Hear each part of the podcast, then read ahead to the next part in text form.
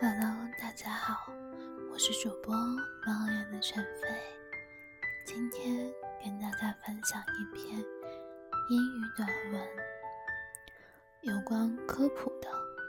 咖啡不好，红肉不健康，打破饮食误区。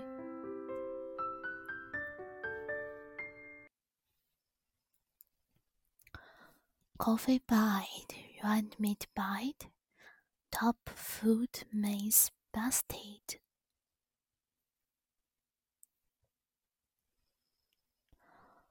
Modern nutritional science is only a hundred years old, so it's no surprise that we are constantly bombarded by new and competing information about what to put into our bodies, or that we sometimes cling to reassuringly straightforward food myths which may no longer be true. In word, we official dietary advice seems to change all the time, and online opinions are loud and often baseless. We ask some food and drink experts to cut through the noise and tell it like it is.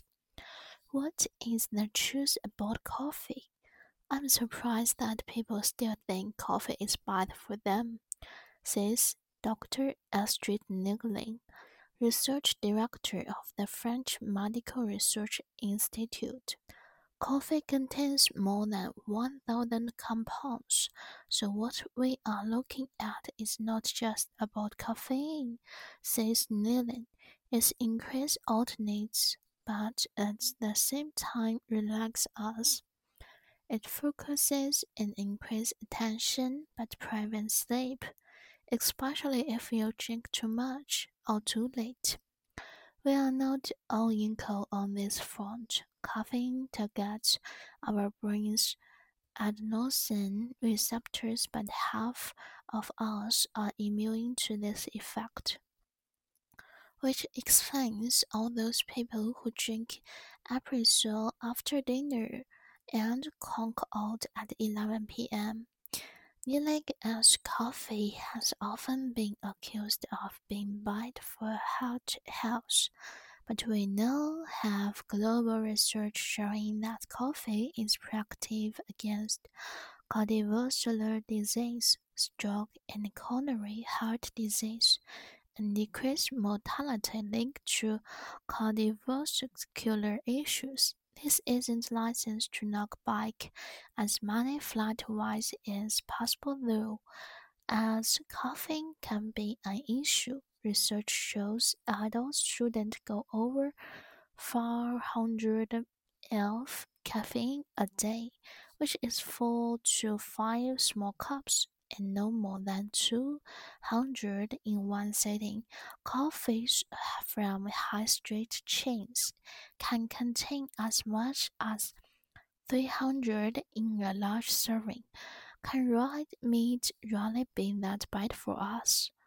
Afkin Um, Unpicking the role of meat relative to other factors is actually quite complicated, since Percival, a meat expert, needs a body of evidence which shows that if you are eating a healthy, um, omnivorous diet with lots of plants, then that association is fueled red meat isn't contributing to premature mortality.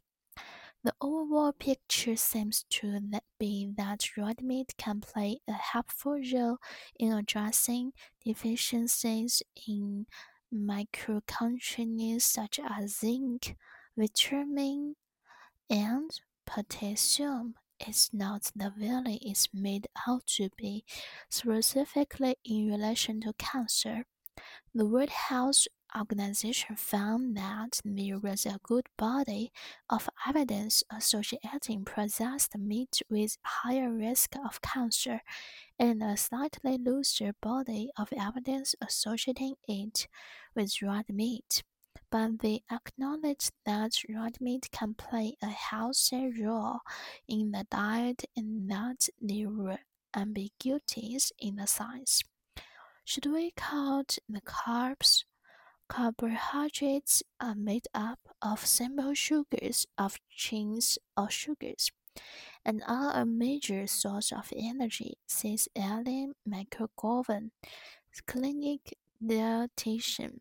Simple sugars contain glucose, which is rapidly absorbed from the gut into the bloodstream. This rush of glucose causes a spike in insulin, which is in turn causes a glut of glucose to be taken up into the body cells. The cell don't generally need this rush of glucose for immediate use and so the glucose is stored, and some is converted to fat. This is why carbs are associated with rising levels of obesity, as well as disease including type 2 diabetes. But that doesn't mean all carbs are bad. Almost no food is entirely good, nor entirely bad. It just depends on how much of it we eat. Instead, we could limit simple carbs, white foods including white cereals, breads, crackers, flour, sugar, biscuits, cake, confectionery, juices, and sweetness drinkings, says McGovern, and eat complex carbs instead, which are found in vegetables, fruits, whole grains, nuts, and seeds.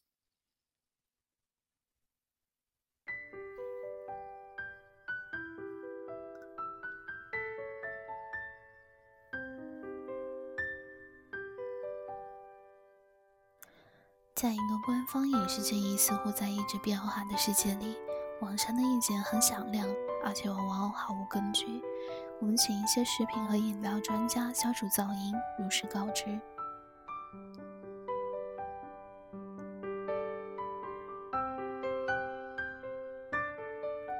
什么是关于咖啡的真相呢？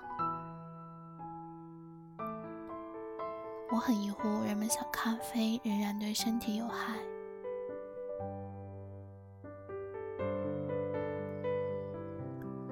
咖啡含有一百种化合物，而不光只有咖啡因。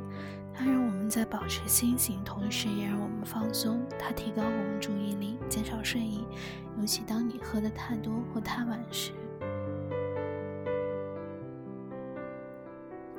在这一方面，我们并不全都相同。咖啡因会与我们大脑中的腺苷受体与睡眠相关的一种受体相结合，但是有一半的人可以抵抗这一种影响。这也就解释了为什么有人在晚餐后喝一杯浓咖啡，依然可以在晚上十一点前入睡。喝咖啡可以减少心血管疾病、中风以及冠心病、患病等风险。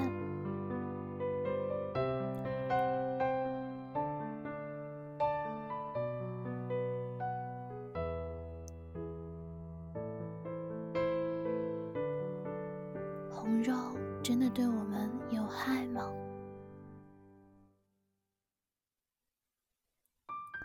从其他因素中剔除肉类的作用，实际上是相当复杂的。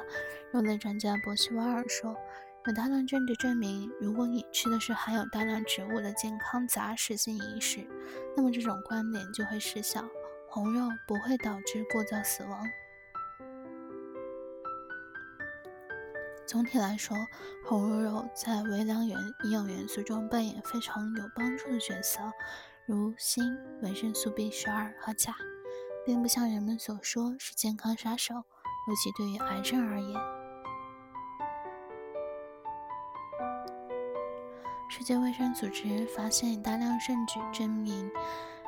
这面经过加工的肉类致癌风险比较高，而红肉致癌的证据则比较没有说服力。但是他们认为红肉是健康饮食的说法，在科学界还是很模糊的。我们应该减少碳水化合物吗？碳水化合物是由单糖和多糖组成，并且是一种主要的能量来源。单糖含有葡萄糖，可以迅速从肠道中吸收到血液中。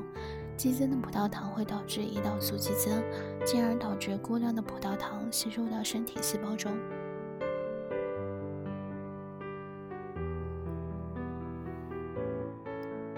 但这并不意味所有的碳水化合物都是不好的，几乎没有食物是完全好的，也没有是完全坏的，这取决于我们吃了多少。相反，我们可以限制简单的碳水化合物、白色食物，包括白色谷物、面包、饼干、面粉、糖、蛋糕、糖果、果汁和加糖饮料。按高恩说，而吃复杂的碳水化合物只在蔬菜、水果、全谷物、坚果和种子中存在。今天的分享到这里就跟大家说再见了，感谢您的收听，我们下期再见。